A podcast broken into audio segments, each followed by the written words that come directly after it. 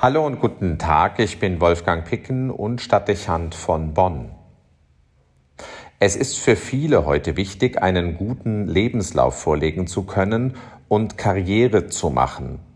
Nicht selten spielen dabei sehr konkrete Erwartungen eine Rolle. Schule und gute Ausbildung, Auslandserfahrung, möglichst noch ein Studium und das nicht in einer brotlosen Kunst, sondern in einer Disziplin, die Perspektiven eröffnet. Gemessen wird dies an sozialen Aufstiegschancen, an öffentlicher Wirkung und Möglichkeiten der Einflussnahme, nicht selten auch an Verdienst und Gehalt. Angestrebt scheint, dass man die positive Lebensentwicklung später mit Statussymbolen nachweisen kann. Der Spruch aus der Werbung Mein Haus, mein Auto, mein Boot wirkt zunächst lustig, aber eigentlich macht er sehr ehrlich deutlich, worauf es heute ankommt. Man hat es geschafft, wenn man sich an die Spitze gearbeitet hat. Fraglos war man zu allen Zeiten zielstrebig und ehrgeizig, aber heute macht es nicht selten den Anschein, als würde dabei weniger nach dem gefragt, was man gerne tut und was, um es mit einem alten Wort auszudrücken, die eigene Berufung ist. Es geht um Effektivität und darum, das Optimum aus sich herauszuholen. Talente sollen nicht vergeudet werden und es zählt, was sich auszahlt und zwar in barer Münze oder in Karriere. Für nicht wenige junge Menschen entwickelt sich aus diesen Erwartungen, nicht zuletzt auch denen der eigenen Eltern, ein nicht unerheblicher Druck, der es erschwert, ehrlich nach dem zu fragen, was den eigenen Talenten angemessen wäre.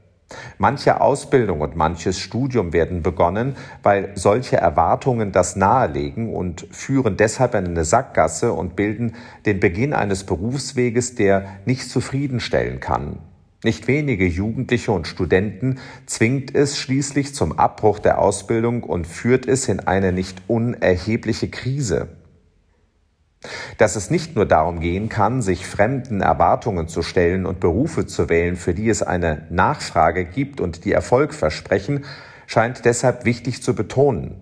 Jungen Menschen Mut zu machen, den eigenen Weg zu gehen und den Ort zu suchen, wo nicht nur die intellektuellen Fähigkeiten und die praktischen Begabungen gefragt sind, sondern auch die emotionale Kompetenz abgerufen wird, erscheint deshalb ganz besonders wichtig. Ideal wäre, wenn man am Ende den Beruf findet und für etwas tätig wird, woran sein Herz hängen kann. Wertvoll auch, wenn es sich nicht nur in Gehaltszahlungen und beruflicher Weiterentwicklung ausdrückt, sondern vielleicht auch dadurch qualifiziert, dass es Menschen genützt hat, also eine soziale Dimension entwickelt. Es ist schnell passiert, dass unter den vermeintlich objektiven Kriterien für Erfolg die menschlich-soziale Komponente unbedeutend wird und es geradezu als Verschwendung erscheint, wenn man sein Leben und damit auch seinen Beruf nach Idealen ausrichtet. Weniger verdienen und dafür vielleicht für andere da sein, was einmal hohen Respekt abverlangt hat und die Grundlage für viele soziale Entwicklungen und Werke gewesen ist, scheint heute eher milde belächelt und wenig ernst genommen zu werden. Es braucht erhebliche Charakterstärke, die man vielleicht von einem jungen Menschen noch nicht in diesem Maße erwarten kann, sich von diesen gesellschaftlichen Rahmenbedingungen abzusetzen und eigene Wege zu gehen. Nicht anders ist es, wenn man bereits seinen Berufs- und Lebensweg gewählt hat und feststellt, dass man etwas ändern sollte, wenn man glücklich werden will dann anzuhalten und neu anzusetzen, verlangt extremen Mut. Gleichwohl gilt, dass einer Gesellschaft nicht nur der technische Fortschritt und der ehrgeizige Beitrag zum Bruttosozialprodukt weiterhilft. Es braucht auch soziale Kompetenz und Idealismus. Wo sich eine Gesellschaft das nicht leistet und wertschätzt, wird sie kalt und unmenschlich.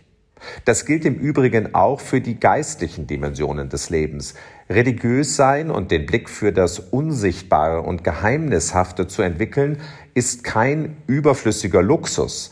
Es ist ein wichtiges Gut, aus dem sich vieles für das Sozialleben, auch für den richtigen Umgang des Menschen mit dem Menschen und der Schöpfung erwächst.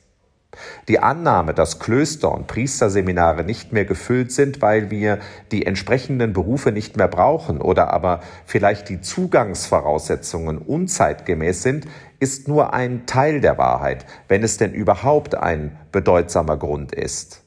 Hinter diesem Mangel zeigt sich die Folge einer Ökonomisierung und Funktionalisierung des Lebens und dem letzten eine Geringschätzung für ein Leben, das sich an Idealen ausrichtet und freiwillig auf das verzichtet, was für die große Mehrheit Bedeutung besitzt.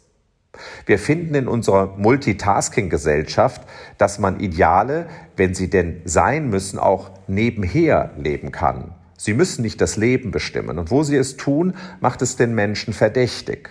Dabei würde unsere Zeit deutlich mehr Menschen brauchen, die die Konsequenz aufbringen, ihr Ideal zum Beruf zu machen.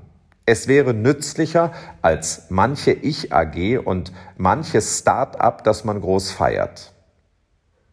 Die Kirche denkt heute an einen Mann, der das vorgelebt hat. Erst hat er sich auf einem Bauernhof vom Knecht zum Erben hochgearbeitet und dann aber, weil Beten und für andere Dasein seine eigentliche Leidenschaft war, sich entschieden, in ein Kapuzinerkloster einzutreten. Dort verzichtet er auf sein Erbe und kommt als Pfortenbruder zum Einsatz. Er erwirbt sich das Privileg, im Pfortenraum auch schlafen zu dürfen, um für Hilfesuchende und Notleidende jederzeit, Tag und Nacht ansprechbar zu sein. Johannes Birndorfer lebt so als Bruder Konrad in Altötting bis zu seinem Tod. Ein Aussteiger nach heutigen Kriterien und ein Idealist, der sich dem Dienst für Gott und für den Menschen verschreibt. Es sind Tausende, die in den 45 Jahren seines Pfortendienstes das Gespräch mit ihm suchen und bei ihm Rat und Halt finden. Er hinterlässt nur eine leere Pforte und keinen Besitz. Auch hat er keine Karriere gemacht, nicht einmal im Kloster. Er war Pfortenbruder und blieb es bis kurz vor seinem Tod. Aber er konnte aus dem Verborgenen vieles bewirken, weil er für viele eine Brücke bildete von dieser Welt zur anderen und weil er mit dem Herzen gelebt und seiner Berufung nachgegangen ist. Bis heute wird er von vielen verehrt. Die Kirche hat ihn schließlich heilig gesprochen. Keine Frage, dass es gut wäre, es gäbe so manchen jungen Menschen, wenn er das Talent dazu hat, der an diesem Beispiel anknüpft. Klug wäre, wir würden zu einem solchen Leben ermutigen, weil eine Welt, die human bleiben will, solche Persönlichkeiten mindestens so dringend braucht wie die klassischen Karrieren mindestens so dringend. Wolfgang Picken für den Podcast Spitzen aus Kirche und Politik.